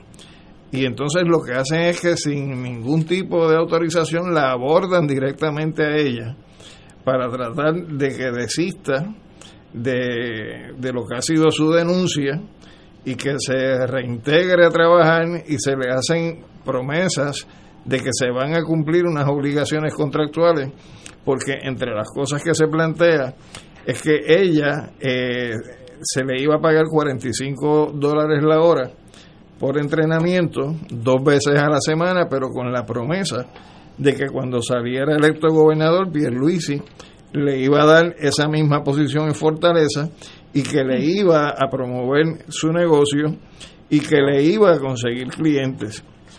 Y en ese sentido, pues son elementos que también tienen que tomarse en consideración en el marco de lo que es la denuncia que se hace, porque hay unos ofrecimientos que se le vuelven a reiterar a ella después que ella ya se ha movido a hacer la denuncia, es decir, que es un mecanismo disuasivo de que ella continúe adelante con los señalamientos. Entonces, me parece que, que, son cosas que también tienen que contestarse. Y si eso que ella señala bajo juramento es falso, tú no puedes pedirle menos que a Pierluisi cualquier refutación que haga de lo que ahí se dice, lo haga también bajo juramento. Porque, repito, este, aquí eh, uno pudiera hablar de que si se da por bueno eh, los elementos que aparecen en esta declaración jurada, eso es casi presentar prima facie un caso de, hostigamiento. ¿no? Por lo tanto, le corresponde no a la víctima, sino al presunto hostigador demostrar la falsedad de lo que se está imputando. Así que tiene que tener una fuerza equivalente desde el punto de vista de la declaración que vaya a hacer eh, el licenciado Pierluisi. Don Pedro Sade. Sí. Bueno, pues eh, me bienvenido, a, bienvenido a Fuego Cruzado en otra dimensión, qué bueno. Bueno, eh, eh, es que gracias por la oportunidad. Esta situación invita, lógicamente, a pocos días de las elecciones, un análisis del impacto, ¿verdad?, que pueda tener. Sin embargo, creo que debiéramos también tener en cuenta el contexto que esto se da en términos de la situación de la mujer en Puerto Rico. Hace poco tuvimos que encarar la desgracia de un asesinato, de un secuestro y asesinato de una joven.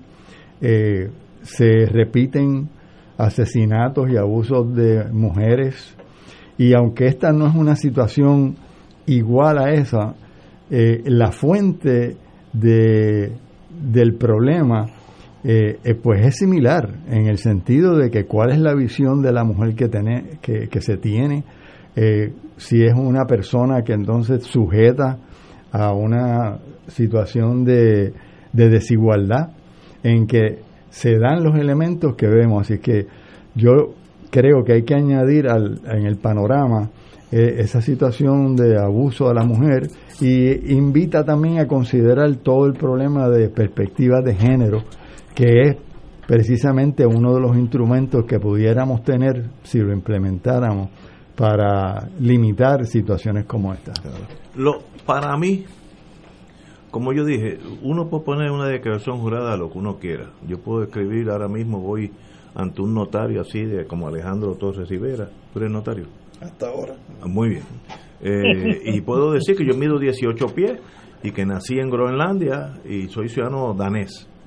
Bueno, es verdad, es, falso, pero, pero ahora, cuando me ponen en el teléfono una dos llamadas del señor Pierluisi a esta señora, eh, metido en trago, porque de eso yo sé un poquito. Eh, no, yo sé, yo, de, de eso, de esos campos yo sé. Sade sabe del ambiente, yo sé de, de, la- de- de tra- De- de otro ambiente. De otro ambiente. Eh, y le dice que, ¿sabe? Le, le- la está empujando, vamos a ponerlo así, para que ella conteste lo que él que no la llama, que tiene que llamarla, que, que pero que no importa, no voy a tomar represalia, algo por el estilo. Eso complica la declaración jurada porque ya hay, es un, hecho consumado que eso pasó. Como me dijo a mí, lo he dicho mil veces, me enseñó una gran lección un juez federal. Nadie, por bueno que sea como abogado, puede contrainterrogar una grabación o un video. Si esa es la voz tuya, esa es la voz tuya. No, no, ¿sabes? No, por bueno que abogado que tú seas, tú dices, no, no, él no dijo eso. él no dijo que era 2 y 2 es 4. Pero míralo, si dijo 2 y 2 es 4, pues se acabó. Así que lo que torna esta declaración jurada mucho más seria, él en inglés sería overt acts, los actos en pro de lo que motiva esta declaración jurada es los actos de él dejando mensajes en la casa de esta señora. Eso es lo serio para mí en este caso. En, la, en la- el párrafo 50 de la declaración jurada, ella afirma bajo juramento, y cito, soy una mujer trabajadora que aunque humilde, mi único deseo es echar para adelante sin tener que acostarme con ninguno de ellos. Ay, Dios mío. Aguanté hasta hoy, pero no puedo más y lo hago pensando en mi hija de 23 años que está en Estados Unidos y mi nieto, ya que quería regresarlos a Puerto Rico porque se fueron después del huracán María. Eh, Yo creo que esa expresión unida, unida, de- yo creo que es muy, muy profunda, eh, unida al contexto que estamos viviendo, que Pedro Sade estaba señalando, y unida también al hecho de que la persona que está denunciando, el principal acosador, según su declaración jurada, es nada más y nada menos que un candidato a la gobernación de Puerto Rico por uno de los partidos principales. Eh, denota también un elemento de, de mucha valentía. Ya denuncia de manera directa al señor Cacho, amigo de, de Pierluisi, denuncia y señala a Héctor Marcano, lo señala y lo menciona, y denuncia y señala al señor Guillermar eh, como parte de, de- de la relación eh, que ella está haciendo de hechos conforme a su percepción, conforme a su experiencia. Este es su testimonio y esto no se puede descartar livianamente. Creo que hay una responsabilidad muy grande. Eh, creo que esta persona debe de considerar las alternativas que legalmente estén a su alcance. Eh, me parece que ha actuado correctamente al denunciarlo públicamente. Estoy con ustedes, yo creo que esto es un asunto serio. Si yo estuviera en el comité de dirección de Pierluisi, hay que trabajar horas extras hoy y mañana para tener un plan, porque esto no, el silencio no es un buen plan. Esto es una cosa seria, hay que enfrentarla, admitir, nadie es perfecto, todo el mundo ha cometido errores, si es que eso cometieron, pero la grabación está ahí. Y como me dijo el juez, por buenos abogados que tú seas, una grabación es una grabación. O sea que tú, te- tú entiendes que Rivera Chats tendría razón cuando dijo te conozco bacalao aunque vengas disfrazado. Y pero esas cosas a veces se dicen en, el- en- en una pugna, que eso a los 10 minutos uno pasa eso. Pero la grabación, vuelvo como juez, la grabación está ahí, es, y es tuya. Así que y, y no puede y no puede decir como Trump yo no la conozco Ah, sí, sí, no, exacto. Eh, La grabación es en la pieza de evidencia que links, liga la alegación de ella a él, porque ahí sí que está probado eso. Eso es lo más serio. Ah, que es salvable, pues mire, baje por la calle en medio y diga la verdad. No empiece a meter mentiras porque pueden haber otras grabaciones y entonces sí que sencillamente se destruyó el, el, el caso de Gary Hart vuelve a tomar vigencia. Tenemos que ir a una pausa y regresamos con Fuego Cruzado. Esto es Fuego Cruzado por Radio Paz 810 AM. Cuando se presentó la ley promesa, yo la denuncié. Y una vez se aprobó, combatí la Junta de Control Fiscal como ente abusivo contra nuestro pueblo. Los demás aplaudieron la aprobación de promesa y dijeron que colaborarían con la Junta de Control. Al momento de decidir, pregúntate quiénes estuvieron con la Junta y quién la combatió. Por una patria nueva. Juan Dalmao, gobernador. Anuncio político pagado por el PIB. Fuego Cruzado está contigo en todo Puerto Rico. Cómo los gemelos usan su MMM Flexi Card. Mateo, ¿gasolina o copago de laboratorio? ¡Gasolina! Melquiades, ¿la mixta de la cafetería o detergentes? ¡La mixta!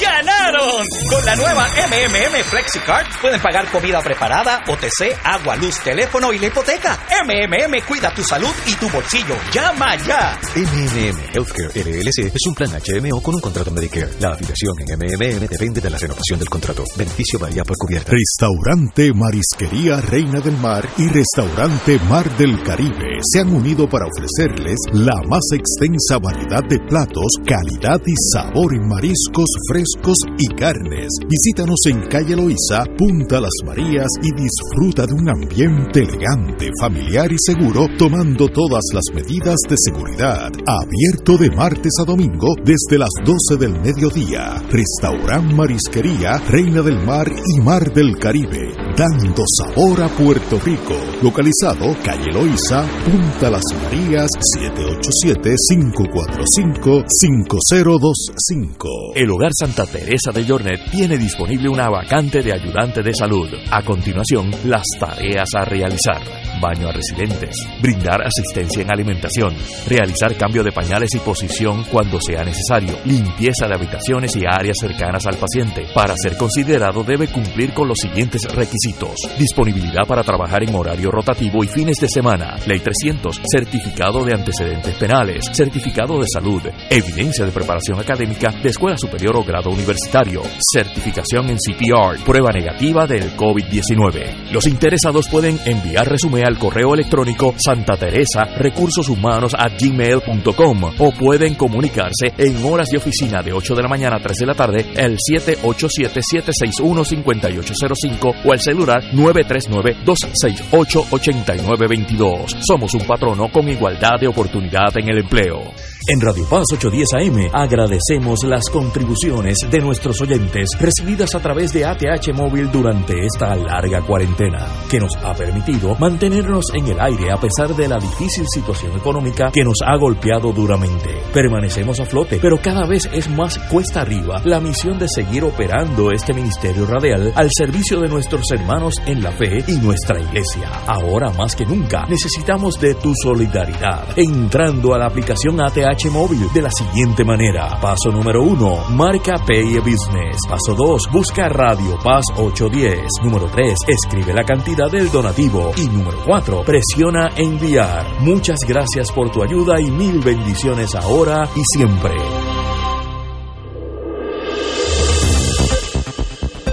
Y ahora continúa Fuego Cruzado.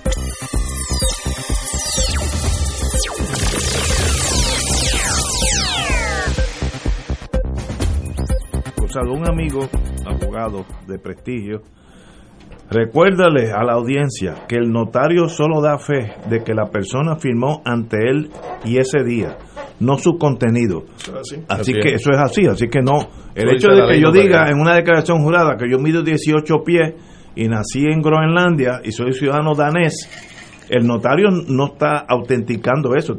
el notario lo que dice, aquel día él vino aquí y me firmó ante mí esto. Ah, que es mentira, eso es un problema mío. Así que eh, en ese en ese caso, pues eh, es bueno saber ese, ese tecnicismo legal que es muy muy importante. Así que esta declaración jurada per se eh, es, es la opinión de esta señora. Pero lo hace bajo juramento. Lo hace bajo juramento. Y el notario da fe de eso. Y las llamadas es el puente que una, une una cosa y, y lo otro. Yo, mi consejo de abogado ya con varias canas, baje por la calle en medio, diga la verdad y si, si todo sale bien, la gente sabe pues, perdonar o, mire, yo soy soltero, estaba tratando de enamorar a esta, esta mujer, desde Adán y Eva, eso no ha cambiado mucho. Baje, ahora, la mentira, el encubrimiento y el instinto de los políticos es el Watergate, Gary Hart, el instinto básico, todo aquel reperpero aquí con maravilla, es mentir. No mientan, diga la verdad. Yo estaba tratando de, de enamorarla y eso, pues todos aquí los entendemos. Así que ahora, si le metemos una dosis de mentira y mañana o pasado salen otras cosas, entonces usted queda bien mal parado para unas elecciones que están a 72 horas. Así que no estamos hablando de mucho tiempo, estamos ya en la, en la curva de los 1200 metros. Bueno, para añadir, ya que estamos a 72 horas de unas elecciones, la prensa ha sacado a relucir la desconexión tanto del Senado como de la Cámara entre el pueblo de Puerto Rico y ellos.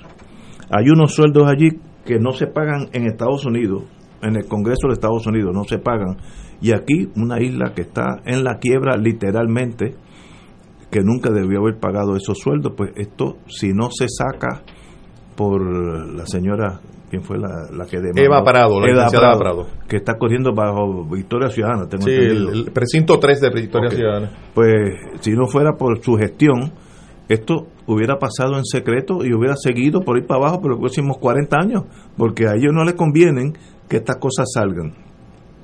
Yo por eso creo que todo empleado judicial, eh, legislativo, ejecutivo, sus sueldos, sus credenciales deben estar en el Internet y cualquier ciudadano puede saber cuánto está ganando usted. De hecho, la jueza presidenta hizo público todos Exacto. los funcionarios Oye, y yo vi la lista y esos sueldos son muy razonables. Es más, me sorprendió lo bajos que son algunos. Sí, El contraste es notable. Un contraste lo- la, la realidad que los sueldos altos eh, son los del Tribunal Supremo porque están establecidos por virtud de ley.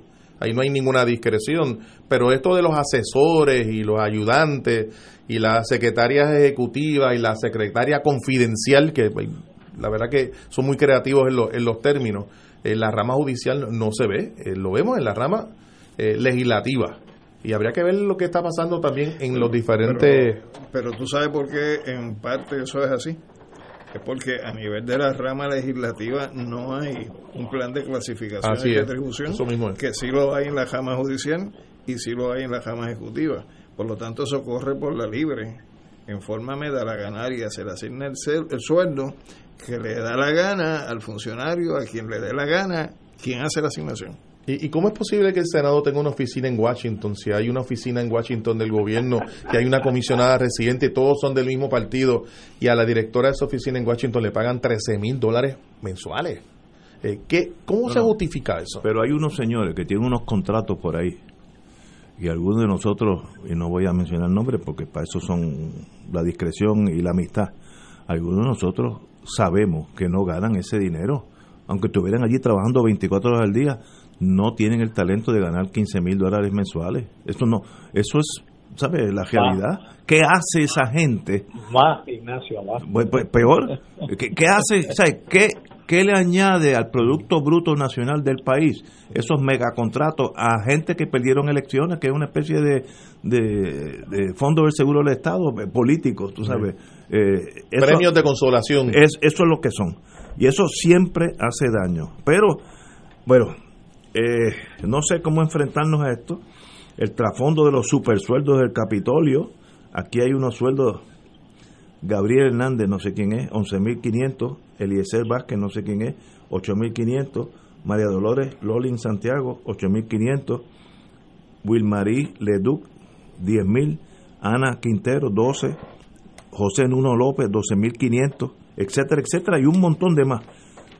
¿Qué de verdad hace esa gente? ¿Sabes? Servidores públicos, ¿qué hacen? Cuando ellos llegan a, a- a las 8 de la mañana o a las Eh, 10. No, no, yo creo que fue legislador PNP. Sí. Sí, el. Sí, lo fue, lo fue. Eh, San Juan. Sí, sí. Precinto 1. Eh, Pero eso el pueblo no reacciona, reacciona, pasa, pasa factura, o eso sencillamente que ya estamos acostumbrados a que sea un país del tercer mundo y sea todo así hasta que esa, eh, la fuerza mayor baje el dedo. Compañero. Lo que pasa es que tú haces el señalamiento del tercer mundo, pero no mencionas que en el primer mundo se da también la misma jauja. No, no, pero allá es bien grande. Quiero decir, allá es bien grande. A mí me dijo el juez Torroya que paz descanse, un día que estábamos almorzando, que el túnel que hicieron en Boston, eh, le llaman The Dig, el, el escarbar, el The Dig, dice The Big Dig. que allí se robó más dinero que todo el dinero que se ha robado todos los políticos en Puerto Rico y sus y Wow. sus contratistas en la historia de Puerto Rico. Dice, no, no, fue una cosa bestial. Pero, muy bien, pero eso es para los bostonianos. Y de paso, eh, acusaron y fueron eso, algunos lo, presos. lo- lo que pasa es que ser tercer mundista Ah, no, no, puede- es sinónimo de corrupción y pillaje. sí, no, estoy de acuerdo. O sea, eso también pasa en el primer mundo, de Pero- la misma manera que hay países tercermundistas donde, son- donde son- esa es la excepción, no la norma. Pero, pero, cuando eres, si esto fuera un emirato árabe y hay corrupción, pues sobra el dinero, porque sobran trillones al año, aunque gasten todo el dinero. El problema es que nosotros no tenemos para pagarle a los maestros para que el centro médico tenga las medicinas que tiene que tener, eh, etc. Y con eso, si además de eso tú le sacas dinero, Pero Ignacio, eh, es el, lo- los el peor de los cuatro mundos. Los responsables de que eso sea así, ¿quiénes han sido? Nosotros. Pues entonces, para que las cosas cambien, Hay no que pueden cambiar. seguir siendo iguales. Elegir nueva Ah, hay, que, hay que cambiar las Pero- cosas de verdad. es, es muy favorable que esto salga para afuera. claro. yo, yo no sabía Sí. esto. No. ¿Sabe? Uno, uno, uno oye rumores, pero no, blanco y negro. ¿Cuánto gana gente que yo ni sé los Y- nombres? Y, hay que complementarlo con los contratos, porque estos son los Ah, no, sí, los contratos, donde Están están los contratos. Luego están los contratos, que La- es donde está realmente el dinero. Ahí donde está the big money. pero en Kuwait, si se roban, pagan estos sueldos y no hacen nada, pues mire, el, el Emirato no, no, no se afecta. Aquí falta el dinero para la infraestructura de electricidad, para los, los tubos de agua que botan la mitad de agua antes que llegue a su casa. Y estamos botando dinero Pues a la nada. Las cosas tienen que cambiar. Ah, bueno, y, obvio, y- y- estipulado. y a 72 horas plazo hay un instrumento que aunque no sea una aspirina que lo resuelva todo, por lo menos te da un instrumento adicional para promover un cambio. Es que estoy de acuerdo contigo. Ahora, eh, qué bueno que salió. Mire, en el sistema federal existe lo que es el GS System, Government Service 4, 5, 6, eh, llegan hasta 20. Eh, y si tú eres un GS14, yo sé exactamente cuánto tú ganas. O sea, no, mira qué fácil. En las fuerzas militares, el rango. Si tú eres capitán de navío, yo sé exactamente tu sueldo. Pero ¿cuál es el problema con esconder Claro. esas cosas? Esta gente peleó con esto, como cuando uno engancha un marlin. Yo, yo nunca he pescado un marlin ni me atrevería a matar un, una cosa tan bella. Cuando que tú lo ves en, el agua brincando, eh, Peleando por su a- vida. hasta el último momento para no hacerlo público. ¿Y por qué? ¿Había algo que esconder? Pues yo seguro. creo que sí. Pues seguro que había algo que esconder. Pero eso está malo. Y, y lo que falte. No, y pueden haber otras cositas. Porque Bueno, fíjate que, que eso no viene acompañado de informe de labores, que fue lo que, que hicieron. Y digo lo que falte porque por lo menos esos tienen una cara visible de quién son. Claro. Hay otros que tienen sombra de fantasma y también están guisando. y puede haber un delito, yo le llamaría el charbonnier delito, que es yo te pago eso y tú me devuelves Eso se la- llama prevari- prevari- prevaricación. Prevaricación, sí. El, el Charbonnier Syndrome, yo te pago y tú me lo devuelves, que está mal hecho. Ah, que en Estados Unidos también pasa. Mira, allí puede pasar mil veces más, pero está mal hecho anyway. Vamos a, eh, nosotros tenemos la obligación de mejorar a Puerto Rico. Déjalo, déjalos que Boston haga. Pero, pero aplícate eso. Bueno, No, yo no, sé. Yo, bueno, no, yo, yo sabía. eso. Mira, yo estaba bien seguro hasta mañana cómo arreglar el país. Ahora tengo mis serias dudas porque se me ha caído todo encima. Ahí hay una persona que cobra 10 mil dólares mensuales eh, por ser el, eh, por estar bregando con el tema religioso en un país donde existe separación completa entre iglesia y Sí. Estado. ¿Qué, qué justificación tiene eso? Y ellos. Mira, Ignacio, te- quería hacer un comentario sobre el tema anterior y, la pre- y por qué yo pregunté quién era el notario. Eh, simplemente por la alegación de Pierluisi de que era un, un asunto político, el notario podría darnos algún pie en esa dirección. Obviamente yo no conozco a ese señor, pero si hubiera sido un notario prominente miembro del Partido Popular, pues entonces se podría levantar la sospecha. No siendo así, pues quería solamente dejar eso claro. Mira, lo otro, tú mencionaste el, el Big Dick de Boston. El, el GAU, en esos años que se estaba construyendo el Big Dick y también estaba el tren urbano de Puerto Rico, el GAU hizo una auditoría de los de todos los, los sistemas eh, de, transportación rápida en, en, Estados Unidos que se estaban construyendo y sacó un informe de los 15 peores sistemas administrados. Y en la, esa lista estaba el tren urbano de Puerto Rico también. El Big Dig era el primero. Y el de Puerto Rico estaba como por 9 o 10 por ahí, no recuerdo el número exacto, pero yo bregué con eso en la campaña del 2000, que Carlos Pesquera, el secretario de Transportación, y fue el que bregó con la implementación de la autorización que se había dado para construir el tren urbano, que yo bregué con ese cabildeo cuando estaba en Washington, pero solamente bregué con la autorización del tren urbano como uno de uno de los proyectos que se podía construir, eh, lo que llaman turnkey. Y eh, eh, estaba mal administrado porque parte de los asesores del Big Thing en Boston también eran de los asesores que estaban contratados en Puerto Rico y, se, y, y, el tren urbano pudo haber sido un tren mucho más humilde de lo que es ahora, ¿no? Particularmente las estaciones donde se construyeron gastando dinero que no teníamos. Y ahí también es lo que yo llamo la corrupción legal, porque son contratos legales. Pero si tú me das un contrato para construir una, una un, castillo de marfil donde no necesitamos eso, pues entonces pues es corrupción también. Y en correlación a la legislatura, en la legislatura el, el poder que tienen los presidentes tenemos que terminarlo.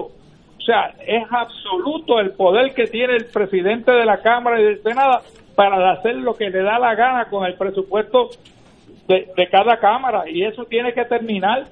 O sea, y yo no veo a ninguno de los candidatos a la gobernación de Puerto Rico diciendo que va a radicar algún tipo de, de proyecto o de medida para ponerle fin a esa a esa pluma, cerrar esa pluma y hacer un sistema de clasificación y de, y de retribución serio para que para que sepamos cuál es el gasto público que, de antimano que se que va a haber que va a haber en la legislatura de Puerto Rico.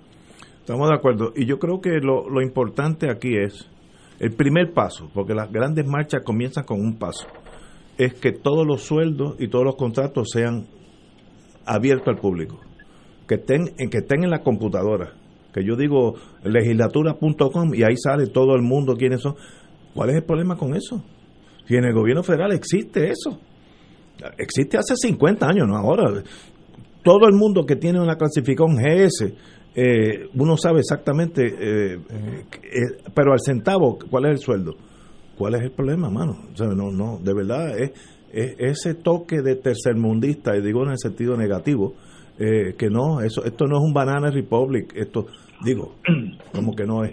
Puede ser. Pero debe hacer un comentario adicional. Dicen que el inconsciente no traiciona, Ignacio. Cuando yo estuve en el Senado, yo radiqué un proyecto similar, obviamente lo puertorriqueñicé, pero era utilizando el FOIA es el Freedom of Information Act de Estados Unidos, que es el que le sirve al público americano para lograr acceso a la información que es pública del gobierno federal. Y, y, para y para mi y, para mi sorpresa, los que se opusieron al proyecto principalmente fueron los periodistas.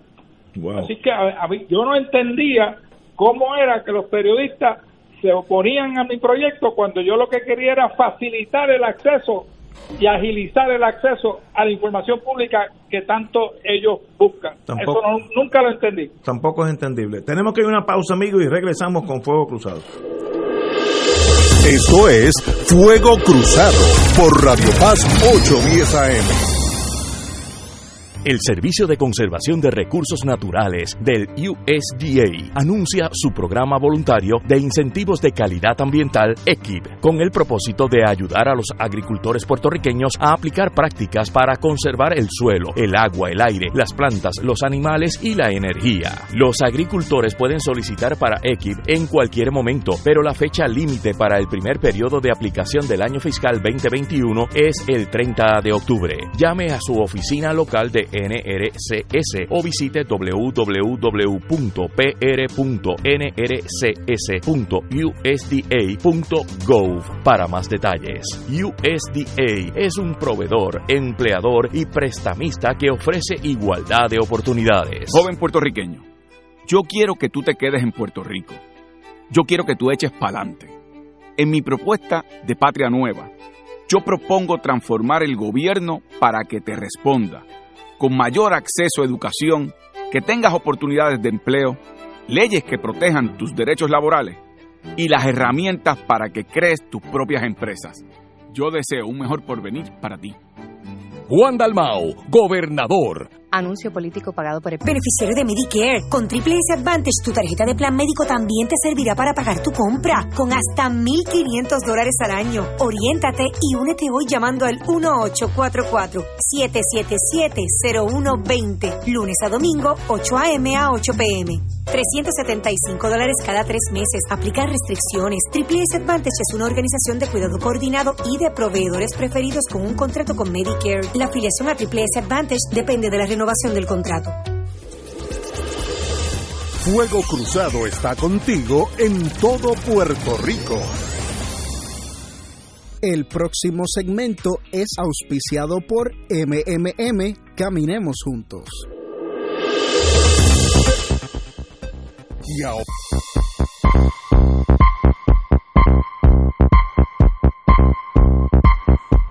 Amigos y amigas, tenemos la compañera y miembro vitalicio de Fuego Cruzado, Marilú Guzmán. Muy buenas, Marilú. Hola, ¿cómo están? Muy bien, muy bien. Usted va a las elecciones este martes. Este martes este, hay guerra de nervios. Mira, pero es por acumulación en el distrito, creo que es tres. No, no, es por distrito. Por distrito, Yo- ok. Sí, yo estoy aspirando al Senado por Distrito 1 de San Juan, Aguas Buenas y Guaynabo. Distrito 1 de San Juan, ok. Sí, voy a sacar a Henry Newman. Que gane, ahora voy, voy a ser neutral, que gane el que saque más votos. Pero usted sabe que usted es querida aquí. Bueno, la, te llamamos por, Acuérdate, acuérdate que ese es un voto mixto que tú vas a dar. Mire, yo para no llevar a la contraria cuenta con ese voto. Puede ser por candidatura también. Pero, también, pero- también. Pero como yo lo conozco, pues creo que va a ser mixto. Mira, eh, queremos tu visión, como yo eres, tú eres eh, una fémina, una mujer, de lo que tú ha pasado, los rumores de la declaración, jurada, que yo no le puse mucha atención porque pensé que era clásico propaganda preeleccionaria, pero las llamadas a que dejó grabadas en el teléfono de esta señora, ¿cómo se llama? Eh, Sánchez, Sánchez Pagán, pues ya presenta por lo menos que hay una comunicación entre ellos, así que algo pasó. Dame tu versión. Pues mira, yo, uno tiene que ir como que atando cabos, pero lo que uno tiene que, pensar es que esto es una situación a la que muchas mujeres eh, son sometidas eh, como parte de la verdad de la cultura machista en la que nosotros estamos viviendo. A mí me parece que es serio, ¿no? El que una persona se preste nada más que por un afán de hacerle daño a un candidato a poner unos hechos eh, bajo juramentos, porque eso podría constituir un perjurio si se determina que esos que esas alegaciones son falsas, ¿verdad? Este, y eso, a mi juicio, pues ya le da un poco de, de seriedad al asunto, no solamente porque está bajo juramento, sino que es un asunto de acoso, eh, que es una situación que nos afecta directamente a las mujeres y que es algo que nosotras tenemos que estar combatiendo constantemente por ser un, una, una conducta no que, que emana del del trato desigual contra, contra nosotras las mujeres. Después escuchas lo, las llamadas, ¿no? Este, y lo unes con los textos y bueno, es una cosa que se va tornando un poco más seria para, para el licenciado Pierluisi.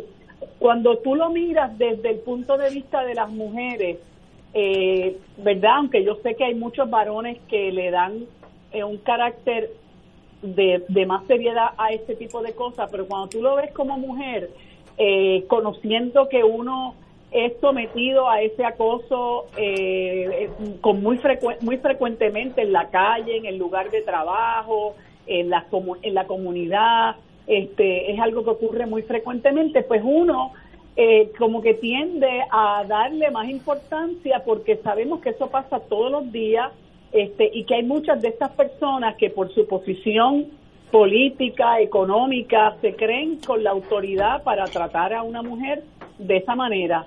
Yo, a mí, francamente, me dio muy mala, muy mala, muy mal sabor.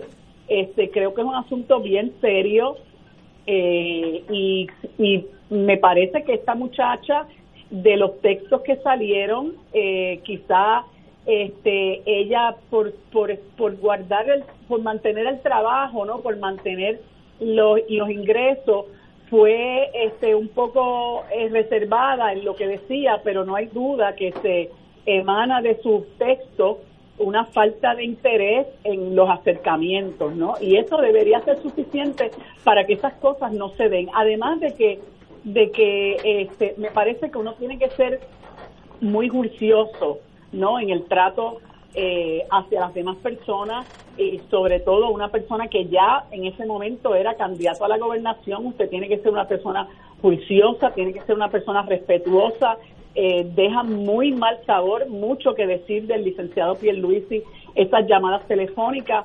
En fin, yo trato de ser lo más objetiva posible, pero creo que, que, que ahí había una situación de acoso. Ah, que a lo mejor ya no pueden probar un caso de acoso laboral, pero es que no tiene que probar un caso de acoso laboral. Un acoso eh, de hombre a mujer es suficiente este y creo que, que es algo que dice muy mal del licenciado Pierluisi. Ay, bueno, esto ha sido un programa difícil por este, este enredo emocional. Estamos a 72 horas de las elecciones y desde el punto de vista de Fuego Cruzado esperemos que usted triunfe totalmente y que nos represente en la legislatura. Ganaríamos todo, ganaríamos todo. Ahí tengo unos cuantos votos en esta en esta cabina. Todos, todos, como que unos cuantos. Así es. ¿Cómo? Definitivamente. Sí, sí. Marilu, te dejamos, tenemos aquí una pausa y regresamos. Gracias, un abrazo, un abrazo Marilu. Regresamos con Fuego Cruzado. Esto es Fuego Cruzado por Radio Paz 810 AM una ley de costas para proteger la zona marítimo terrestre, proteger y rescatar 700.000 cuerdas para uso agrícola, designar las reservas naturales en protección de nuestros recursos y nuestro medio ambiente, prohibir el depósito de cenizas tóxicas y medidas para atender las consecuencias del cambio climático son solo algunas de las propuestas que desde la calle y el Senado yo he promovido en defensa del ambiente. Tú sabes dónde he estado parado. Juan Dalmau, gobernador. Anuncio político pagado por el PIB. Fuego Cruzado está contigo en todo Puerto Rico. El municipio de Carolina quiere que te protejas y que estés alerta para evitar el contagio al COVID-19. Evita las multitudes y las reuniones con personas que no viven contigo. Establece seis pies de distancia de otras personas. Cubre tu nariz y boca con una mascarilla cuando estés fuera de casa. Lávate las manos con agua y jabón y desinfecta las áreas que tocas con frecuencia. Llama a la línea confidencial de ayuda a ciudadanos positivos de Carolina al 787-701-0995. Porque te queremos saludable, edúcate, protégete y evita el contagio. Autorizado por la Oficina del Contralor Electoral. San Juanero, soy Miguel Romero. La gente de San Juan a diario me pregunta, ¿qué va a pasar después de noviembre? Mi respuesta es clara, seguridad para tu familia, una ciudad limpia e iluminada, calles reparadas, parques bien mantenidos y que aprovechemos nuestra fortaleza para crear empleos. Todo eso se logra trabajando. Yo lo tengo claro. Yo voy a hacer el trabajo y tú el 3 de noviembre eliges brillar. Juntos haremos realidad el nuevo San Juan. Auspiciado por Comité Miguel Romero. No se pierda este próximo lunes 2 de noviembre el programa especial dirigido a la clase trabajadora, la revolución de los trabajadores, dónde estamos y hacia dónde vamos para hacer valer nuestros derechos. Trabajador, ya es hora de reclamar lo que es tuyo. Recuerda, este lunes 2 de noviembre a las 4 de la tarde por Radio Paz 810 AM. Y ahora continúa Fuego Cruzado. Buenos amigos y amigas, eh, en conmemoración al 99, 69 aniversario, 70, 70, 70 porque ya hace un año, de la insurrección nacionalista del 30 de octubre de 1950 el amigo y hermano Alejandro Torres Rivera tiene un escrito, vamos a hablar de esa fecha, 30 de octubre del 50. ¿Qué pasó? Pues mira Ignacio, para entender lo que pasó el 30 de octubre del 50, quizás es necesario establecer unos antecedentes que se remontan a la década del 30. Primero, en tres procesos huelgarios importantes que se dieron, uno sobre el, el aumento en los precios de la harina de pan, otro en el incremento que hubo en la gasolina que provocó la huelga general de choferes de carro público en el país y en la manifestación mayor huelgaria que se dio, que fue en el año eh, 1934 con la famosa huelga de la caña. Eh, fue un proceso en el cual, por primera vez en la historia del desarrollo del Partido Nacionalista, el Partido Nacionalista adoptó en su programa vincular la lucha política antiimperialista contra los Estados Unidos con las reivindicaciones del movimiento obrero. Y fue una situación donde quien era la representación oficial del movimiento obrero en el sector cañero, que era el, la Federación Libre de Trabajadores y como brazo político el Partido Socialista de Santiago Iglesias Pantín, pues los trabajadores rechazaron los convenios que estaban negociando, entregando conquista de los trabajadores a los patronos y le pidieron al Campo que fuera a dirigir ese proceso huelgario. A partir de ahí comenzó una línea de confrontación entre el liderato nacionalista, el Partido Nacionalista y las instituciones de los Estados Unidos en Puerto Rico dirigidas a tratar de impedir que cuajara ese punto de encuentro entre el movimiento obrero y las ideas del nacionalismo que nunca se había cuajado desde la intervención de los Estados Unidos en el 98.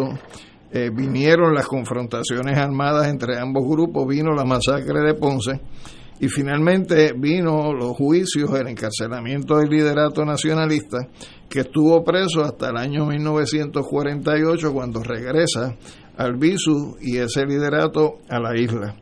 ¿Qué pasa? Para el 48 ya venía cuajándose de parte de los Estados Unidos la sustitución del modelo de dominación que se mantenía en ese momento o hasta ese momento con un tipo de cara nueva para la continuación de la colonia y ahí el Partido Nacionalista se plantea cómo confrontar esa posibilidad y se empiezan a desarrollar una serie de planes para denunciar eh, a raíz de la aprobación de la ley 600 eh, en el año 1950, eh, confrontar el que en Puerto Rico seguía dándose un control absoluto y directo por parte del gobierno de los Estados Unidos sobre nuestro país. En ese contexto se empezó a planificar una acción armada que confrontara al poder de los Estados Unidos en Puerto Rico, que se planificó entre el año 48 y el año 52, pero que por razones se adelantaron a raíz de unos arrestos que se producen en Fajardo el 26 de octubre de 1950, que lleva a que se arresten nacionalistas y Albizu Campos a impartir órdenes para activar lo que se venía planificando. Y en ese sentido se desarrollaron una serie de acciones armadas que incluyó el ataque a Fortaleza el 30 de octubre, el levantamiento o insurrección en los pueblos de Jayuya, Utuado, Arecibo, Naranjito, Mayagüez, Peñuelas, San Juan y el primero de noviembre un comando nacionalista atacando la Casa Blair que era la residencia temporal del presidente Harry Truman. Allí mataron uno de los uno, no, y uno de los integrantes del comando murió y Oscar Collazo quedó gravemente sí, herido. Solas fue que falleció, ¿no? Sí, en, en el total, en las acciones participaron 140 nacionalistas, eh, hubo 29 muertos, eh, entre ellos 21 nacionalistas y 8 policías y militares, hubo 47 heridos y esos actos generaron un proceso de represión muy grande en Puerto Rico, donde el Partido Nacionalista empezó a reconstituirse para llevar a cabo otra gran experiencia de levantamiento eh, que realmente se materializó en el ataque que se hace al Congreso de los Estados Unidos por un grupo de nacionalistas, ya no para evitar que se diera ese cambio eh, que se prevía y que termina siendo el Estado Libre Asociado, sino entonces para denunciar las actuaciones del gobierno de Estados Unidos y de Puerto Rico en tratar de sacar a Puerto Rico de la lista de territorios coloniales y hacerle una representación a la comunidad internacional de que aquí había habido un proceso de libre determinación. Esta es, ese es el levantamiento mayor que se ha dado en Puerto Rico durante el periodo de la dominación estadounidense de la misma manera que el levantamiento mayor de varios que se dieron en Puerto Rico a lo largo de la dominación española en el siglo XIX, pues fue el grito del Ares. Por lo tanto, hoy, a 70 años de esa efeméride del patriotismo puertorriqueño, creo que es importante traer esta información eh, para recuperar esos elementos de la memoria histórica de nuestro país tan importantes. Eh, yo, yo creo que es importante destacar que la, los eventos de octubre del año 1950 eh, marcaron un antes y después de la historia de, de, Puerto Rico, particularmente la historia del independentismo y ciertamente el asunto de la represión que acompañó de, con posterioridad a esos eventos que se prolongó a lo largo de los tiempos. yo recuerdo eh, yo nací mucho después del 50, pero recuerdo a mi padre hablando de que uno no podía expresar simpatías por la independencia porque no conseguías trabajo en el gobierno eh, y porque te iban a, fichar, él hablaba de que te iban a fichar en la policía, el asunto de, la, de las carpetas que viene derivado de, de, esa época. Eh, yo creo que es importante destacar la, la, amplitud de, de, pueblos que participaron, de personas que participaron. Hay todavía algunos de los protagonistas de, estos eventos que nos acompañan, que han sido muy verbales en la expresión de lo que ocurrió. Eh, debo mencionar con mucho cariño a don Heriberto Marín, eh, que incluso ha escrito sus memorias eh, estando ya en la, en la cárcel del Oso Blanco, fue condenado a cadena perpetua y cumplió 10 u 11, u 11 años. Este grupo fue de los que fueron luego conmutadas su, sus penas y ciertamente habría que hablar de las consecuencias en relación con el vínculo de Puerto Rico hacia los Estados Unidos. Eh, ¿Cuál fue el mensaje que se recibió en el Congreso de los Estados Unidos y cómo ese mensaje ha, prevalecido a lo largo de los tiempos en términos de la identidad nacional de Puerto Rico, eh, del carácter de, este país como un país con sus propias características y el reclamo que hubo de una manera, en este caso, mediante la lucha armada por la independencia de, del país. Creo que de, alguna manera ese elemento está presente, está presente en el Congreso. Hemos visto comentarios recientes eh, de algunos congresistas que, que si bien es cierto que algunos han hablado de la posibilidad de la integración de Puerto Rico, otros han reconocido de que esta otra gente son precisamente otro otro pueblo, un pueblo con su característica, con su identidad nacional. ¿Y ellos? Mira, yo, yo no no tengo mucho que decir, simplemente admirar. Yo estuve en Washington 20 años y, he estado al frente de la casa Blair muchísimas veces. Y la verdad es que hay que admirar la valentía de estos señores y de estas señoras que hicieron lo que hicieron, ¿no? Por, por las convicciones de, de sus principios patriotas y, y, y, a la verdad es que es algo inexplicable en términos de, de lo que hicieron, ¿no? Pero pero pero muy entendible porque como tú has dicho en varias ocasiones hay dos maneras de tú lograr eh, que te te pongan atención o lograr la independencia y una de ellas es por las armas y aunque no tenemos oportunidad contra ese gran ejército de, Norteamérica y de Estados Unidos pues pero ese era un acto de esa naturaleza y hay que tener, hay que quitarse el sombrero ante ellos. Yo creo que es importante señalar que aunque el independentismo no ha logrado prevalecer, tampoco ha sido dejotado. La primera manifestación de lucha independentista se remonta a 1795, donde aparecieron unas inscripciones sediciosas y se, se acuñaron unas, en unas monedas lemas independentistas. Desde entonces hasta hoy ha sido la corriente más perseverante que, repito, aunque no hemos logrado prevalecer en esta lucha, nunca hemos sido dejotados y por eso tenemos la capacidad de continuar adelante. Hay un elemento histórico que también es importante y tiene que ver con la historia de Oscar Collazo, que fue uno de los integrantes de ese comando que eh, participó en los eventos de, de Casa Blair. Oscar Collazo condenado a muerte y de hecho está dos años en la galera de la muerte esperando por su ejecución y durante ese periodo eh, desde Nueva York se desarrolló una campaña internacional para conmutar la pena de muerte de este puertorriqueño. Esa campaña internacional tenía también una presencia muy significativa en la ciudad de Nueva York, particularmente en el Teatro Puerto Rico, y cada vez que había un evento de algún artista latinoamericano, allí estaban recogiendo firmas.